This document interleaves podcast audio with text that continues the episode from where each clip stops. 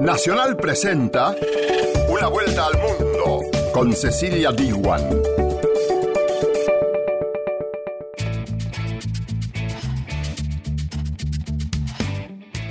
Arranca una vuelta al mundo, bienvenida y bienvenido. Este es un programa donde analizamos las noticias internacionales junto a nuestras radios asociadas como Radio Francia Internacional, Radio Nacional de España y Radio Nacional de Paraguay. En una vuelta al mundo de hoy vas a conocer a Inés Madrigal, la primera española que llevó a la justicia el caso de la venta de bebés durante el franquismo y que hoy logró reencontrarse con su familia biológica. Perú lucha por combatir el trabajo infantil y este país latinoamericano ostenta la mayor tasa de Sudamérica. El informe es de Radio Francia Internacional. Pese a los avances de las últimas décadas en África, sigue habiendo una persistente desigualdad. Y Radio Nacional de España analiza cuáles son los principales desafíos que enfrentan los gobiernos de ese continente. Estos fueron los títulos, ahora sí arrancamos con una vuelta al mundo. Una vuelta al mundo. Nacional, junto a sus radios asociadas. Todo lo tóxico de mi país a mí me entra por la nariz. Lavo auto, limpio zapato, huelo pega y también huelo paco. Robo billetera, pero soy buena gente. En Perú, un 21% de los niños y adolescentes entre 5 y 17 años trabajan. Como respuesta a este flagelo, el gobierno y las ONGs crearon un sello para certificar a las empresas familiares libres de trabajo infantil. Una vuelta al mundo. Nacional junto a Radio Francia Internacional. Café, espárragos, arándanos. Perú quiere que a partir de 2020 cada vez más de sus productos de exportación estén certificados de que no han sido producidos con el trabajo de niños y adolescentes. Para ello, el gobierno ha creado un sello especial con la ayuda de la ONG Desarrollo y Autogestión. María Gloria Barreiro es directora en Perú de dicha organización. Dado que el trabajo infantil en Perú es rural y es en el marco de la propia familia, el Estado Nacional difícilmente llega. Entonces, generar un sello libre de trabajo infantil lo que hace es a las organizaciones de pequeños productores, que son el foco de esta certificación pública, reconocerles no por cumplir la ley, sino por esfuerzos extraordinarios para prevenir y erradicar el trabajo infantil. No se trata de que los niños no ayuden en su casa, se trata de trazar esa línea que divide la ayuda en casa y las actividades formativas y de aprendizaje de lo que ya constituye peligro, trabajo infantil, riesgo. En México un sello similar existe desde 2010. Hoy 178 empresas del sector agrícola están certificadas. Jorge Montenegro, subdirector en la Secretaría Mexicana del Trabajo. Aquí es el mercado, sobre todo el mercado de exportación, quienes está demandando el que para poderles comprar esos productos, independientemente de la calidad, deben de tener acciones que verifiquen el bienestar de, de la población. Entre otros aspectos, el que no haya trabajo infantil. Ese es el primero de los incentivos. El peruano Paul Quesada, representante de una cooperativa de cafetaleros en la zona de Villarrica, espera que con esta certificación los productores mejoren sus condiciones de vida. Actualmente el café se encuentra con unos precios muy bajos. Nosotros no somos muy competitivos al mercado exterior. Nosotros mucho hablamos, no hagan trabajar a sus hijos, mándenlos a estudiar, pero los precios bajos no les alcanza para que ellos mismos puedan mandar a estudiar a sus hijos. Claro, si logramos verdaderamente empezar a trabajar y tener el sello, los clientes en un momento van a decir, no, si estás haciendo una buena labor y por eso puedo incrementarte un precio mayor. El objetivo a largo plazo es que los productos con el sello libre de trabajo infantil puedan obtener un precio diferenciado, un precio mayor en los mercados, como los productos orgánicos. Para ello, será clave el papel del consumidor, afirma María Gloria Barreiro. Cuando tú te estás tomando un café en París, no sabes si ese café no viene producido por niños que dejaron de ir a la escuela, que pusieron en riesgo su salud. Por eso también el sello es un llamado a los consumidores responsables. La ONG reconoce que este sello debe ir acompañado con programas sociales para mejorar la situación económica de los pequeños productores y garantizar el acceso a la escuela de sus hijos. Una vuelta al mundo en primera persona. Secreto que ha durado décadas. Se trata del supuesto robo de bebés recién nacidos, donde los médicos oficialmente decían que estos habían fallecido.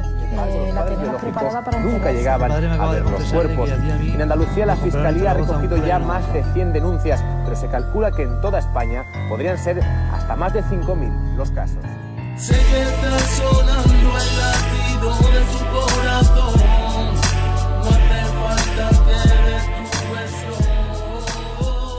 Inés Madrigal es la primera española que llevó a la justicia la apropiación de bebés durante la dictadura franquista. Después de 32 años de búsqueda, un juicio inédito por falsificación de identidad y siete pruebas de ADN, reencontró a su familia biológica. Inés pudo rearmar su árbol genealógico, supo que es la mayor de cinco hermanos y que su madre biológica se llamaba Pilar. Ella murió a los 73 años en 2013. También Madrigal se enteró que no fue una niña robada como ella sospechaba, pero sí supo que su adopción, como muchas otras en España, fue completamente ilegal. Su acta de nacimiento fue falsificada e inscripta como hija biológica de Inés Pérez, una mujer con problemas de fertilidad. Muy bienvenida aquí a una vuelta al mundo, Inés Madrigal, y queremos saber cómo fue este ¿Cómo fue este viaje para reencontrar su identidad? Porque usted se hizo siete pruebas de ADN, pero fue un banco internacional el que la pudo poner en contacto con su familia biológica. Este fue el último laboratorio, un laboratorio americano, el 23andMe, quería hacerme las eh, pruebas de ADN ahí por el tema de los datos médicos. Cuando lo recibí, lo devolví y el día 7 de enero pude, me llegó un email con los resultados. Me encontré con que tenía 1092 parientes y un pariente cercano. Ese pariente cercano era mi primo Aitor. No me lo podía creer, era algo impresionante para mí después de tantísimo tiempo me puse en contacto con él a través de la página, le mandé un, un email y él me contestó rápidamente y me dijo que ese mismo día a las 8 que podíamos hablar. Fue algo fantástico. Aparte ya podía saber algo más de mi vida y eso era algo que me llenaba completamente.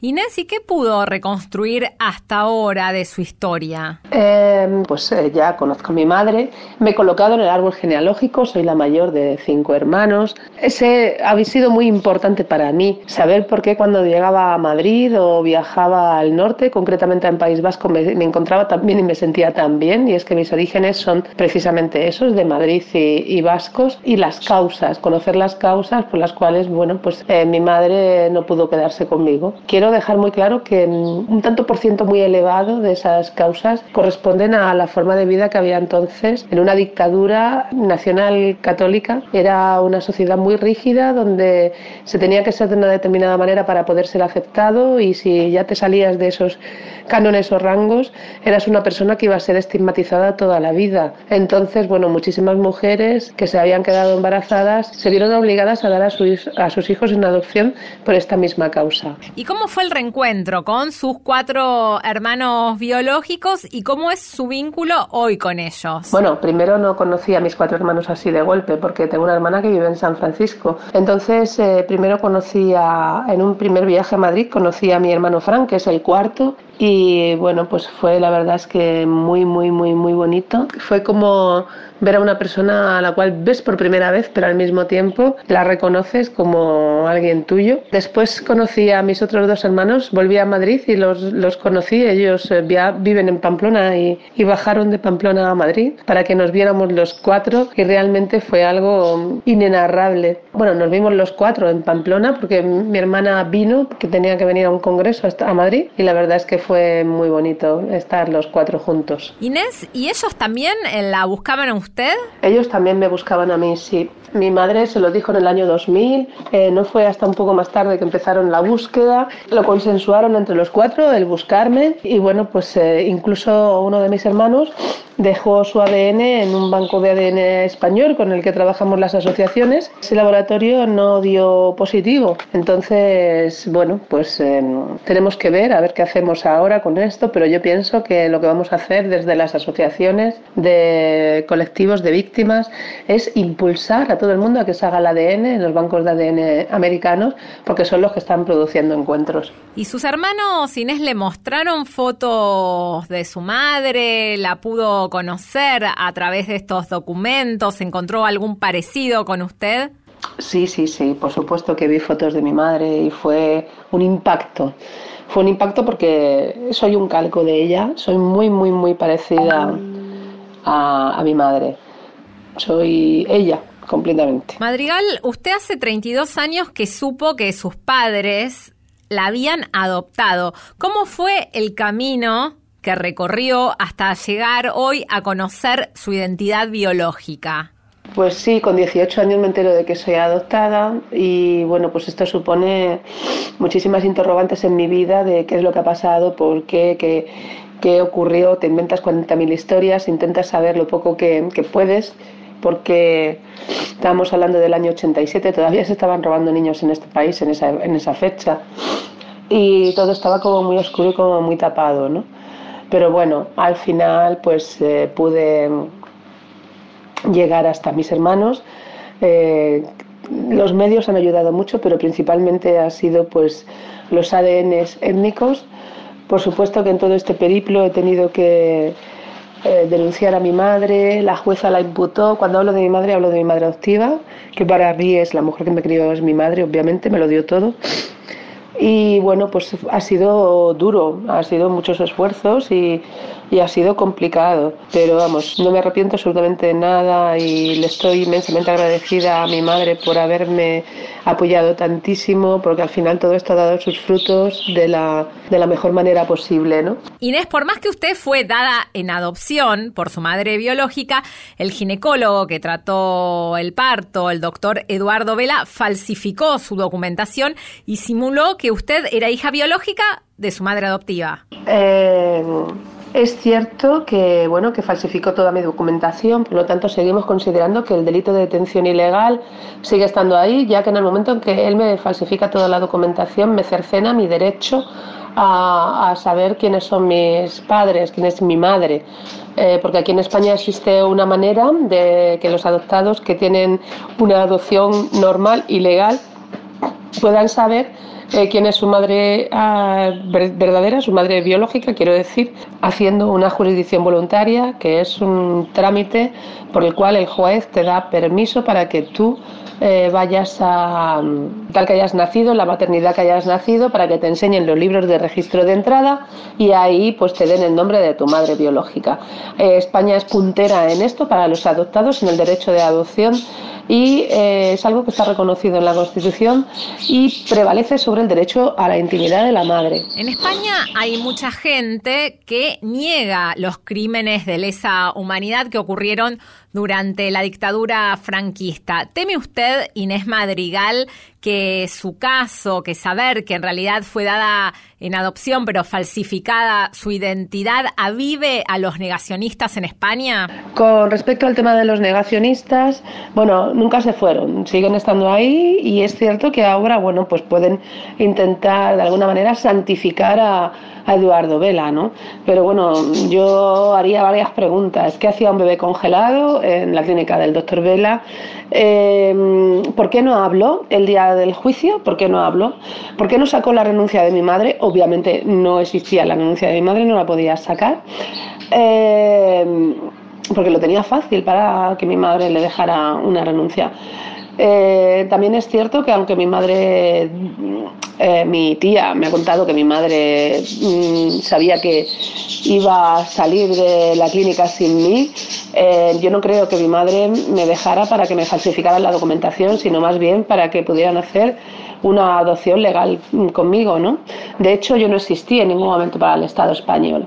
En ningún momento tuve esa protección del Estado español en cuanto a, a, que mi madre pudiera volver a por mí si, en el caso de que se hubiera arrepentido. Su historia indica que no fue robada, pero sí que fue falsificada su identidad. Y su caso refleja un mismo modus operandi que comenzó con el franquismo y que siguió durante la democracia, por lo menos hasta la década del 90. ¿Cómo operaba esta red? Bueno, pues eh, se sabe que Eduardo Vela eh, no solamente me falsifica la documentación, sino que le dice a mi madre que le va a simular un embarazo con cojines.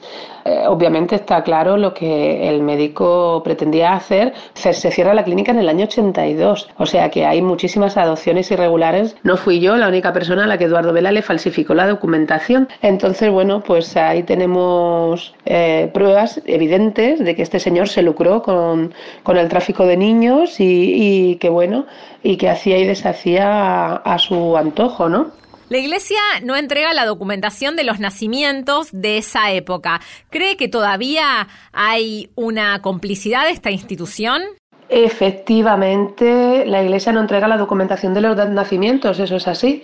Eh, de hecho, bueno, Enrique Vila, el abogado experto en adopciones, adoptado también, que ha hecho muchísimo por esta causa, lo sabe muy bien, debido a que es imposible el poder sacarle eh, el, el, registro de donde él nació, en la casa cuna de, de Valencia, el, con el cual mmm, esta, si pudiera conocer el registro del, de la casa cuna de Santa Isabel de Valencia, él conocería a quién es su madre biológica.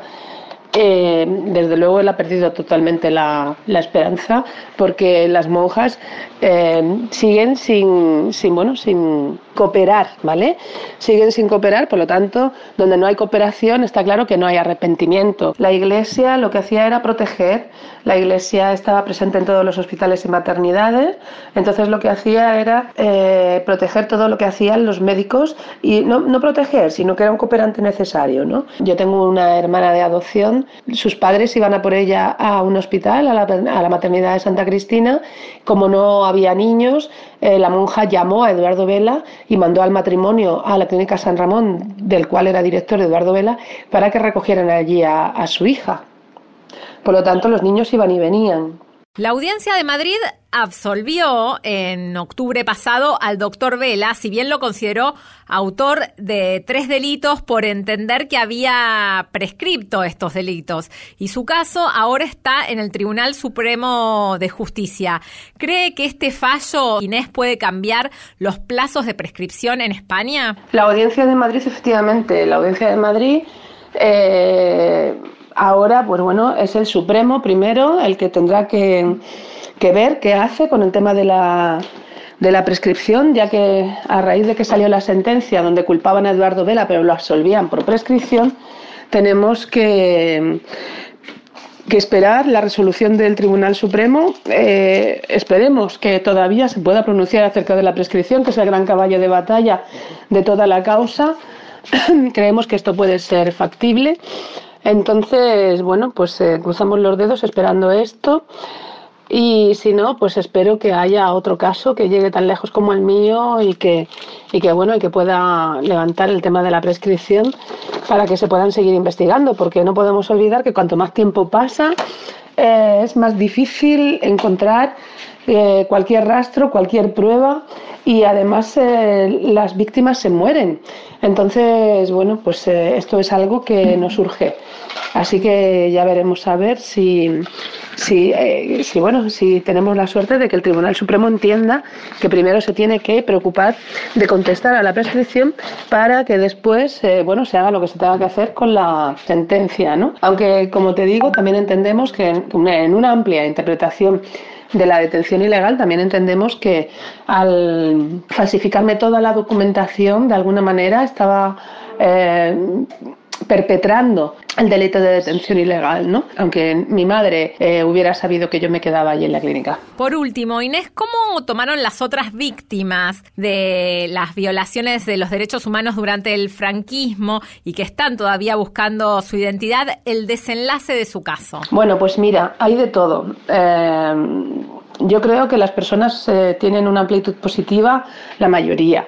En el sentido en que, bueno, pues se alegra, me dan la enhorabuena y de alguna manera pues se van a continuar los casos o estos tienen que, saben que, que, bueno, que esto no se ha acabado y que se abre la vía del ADN porque también es una esperanza para las víctimas el que yo también haya encontrado a mi familia a través del ADN, que al fin y al cabo es lo que todos queremos, los encuentros, ¿no? Creo que es posible que incluso nos hayamos equivocado con la vía y que hayamos pretendido que la vía judicial sea la que nos dé esos encuentros, pero obviamente esto mm, no se ve porque los encuentros, lo que se están produciendo, no se están produciendo gracias a la justicia, se están produciendo pues gracias a gracias a los ADNs americanos, ¿no? Entonces, eh, sí, hay otra, otras personas que, que, lo han visto mal, han visto mal que yo contara pues eh, lo que para mí es mi verdad y es algo que no podía dejar de contar en el sentido de que, bueno, había encontrado mm, datos muy relevantes para el caso y yo no me los podía callar.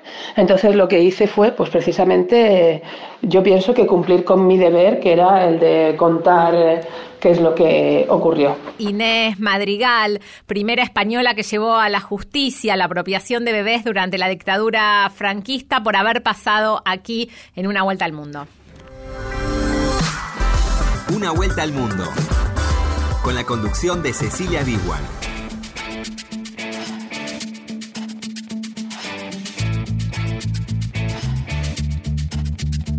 Continuamos en una vuelta al mundo y para comunicarte con nosotros lo podés hacer a través del WhatsApp de Radio Nacional que es 011 6580 0870. Te lo repito despacito, toma lápiz. 011 6580 0870. Y te cuento además que este programa, como todas las semanas, lo estamos haciendo junto a Diego Rosato en la operación técnica y a Cristian Brennan en la producción. Seguís en Una Vuelta al Mundo por Nacional. There comes a time when we heed a certain call, when the world must come together as one. There are people dying. Oh, when it's time to lend a hand to life, the greatest gift of all. Es un continente de carencias y desequilibrios en lo relativo al acceso a la educación y a la salud. La desigualdad afecta principalmente a mujeres, a los más pobres y sobre todo a los que viven en las áreas rurales.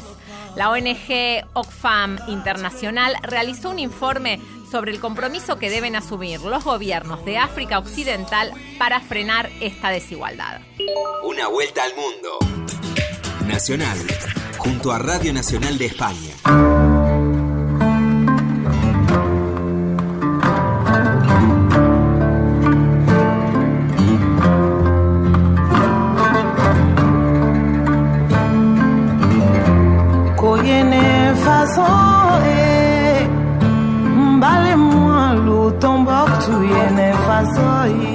Oxfam Intermon acaba de publicar un informe sobre el compromiso de los gobiernos de África Occidental en la lucha contra la desigualdad.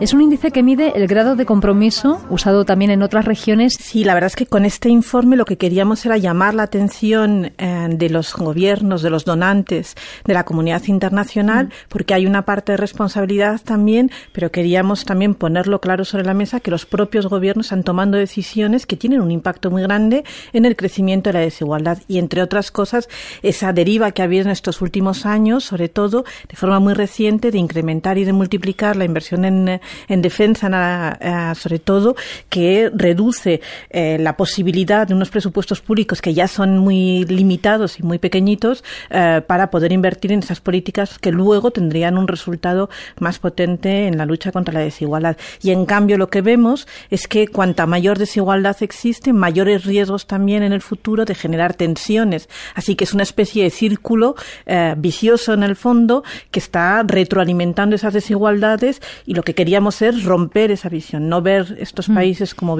países alrededor de la crisis, sino empezar a hablar de la necesidad de eh, incorporar la prioridad de la lucha contra la desigualdad como el elemento que los, uh, que los articule. Porque la, los presupuestos que se dedican, la parte presupuestaria que se dedica a las políticas sociales es tan precaria? Porque ya de por sí los presupuestos lo son? Bueno, es una primero porque son países que tienen una limitación muy importante en el tamaño de su mm. presupuesto.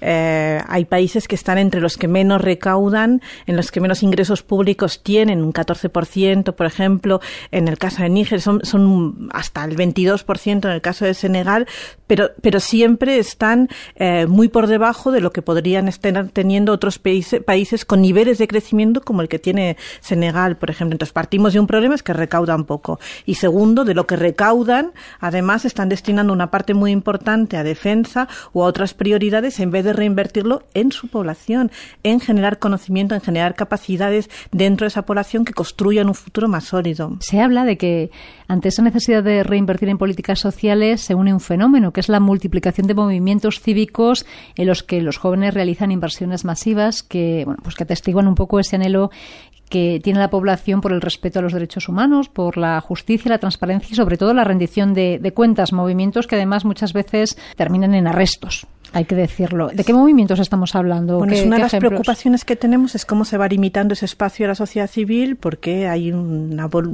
hay una falta de de, permeabilidad hacia la, reacción espontánea de los, ah, de los distintos ah, movimientos sociales, eh, con reacciones muy, muy, muy drásticas. Pero tenemos movimientos eh, de muchos tipos, es decir, mm. desde, sobre todo, que es muy interesante, desde movimientos de jóvenes que trabajan, eh, que han estado mirando los temas de los recursos extractivos, de la transparencia, es decir, como temas muy, muy técnicos, pero que en cambio han sabido reinterpretar con lenguajes completamente diferentes a través del arte, de la cultura, etcétera, y generar a partir de ahí un lenguaje muy diferente que les conecta mucho mejor con, eh, con la realidad y que les permite expresarlo de otra manera.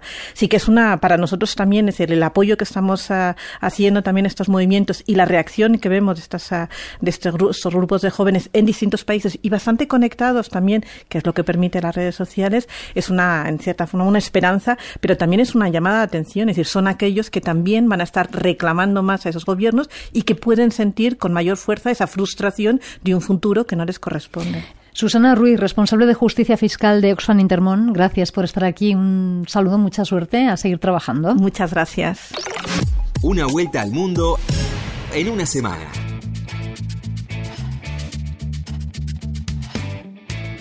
De esta manera termina Una vuelta al mundo. Te invito a reencontrarnos la semana que viene.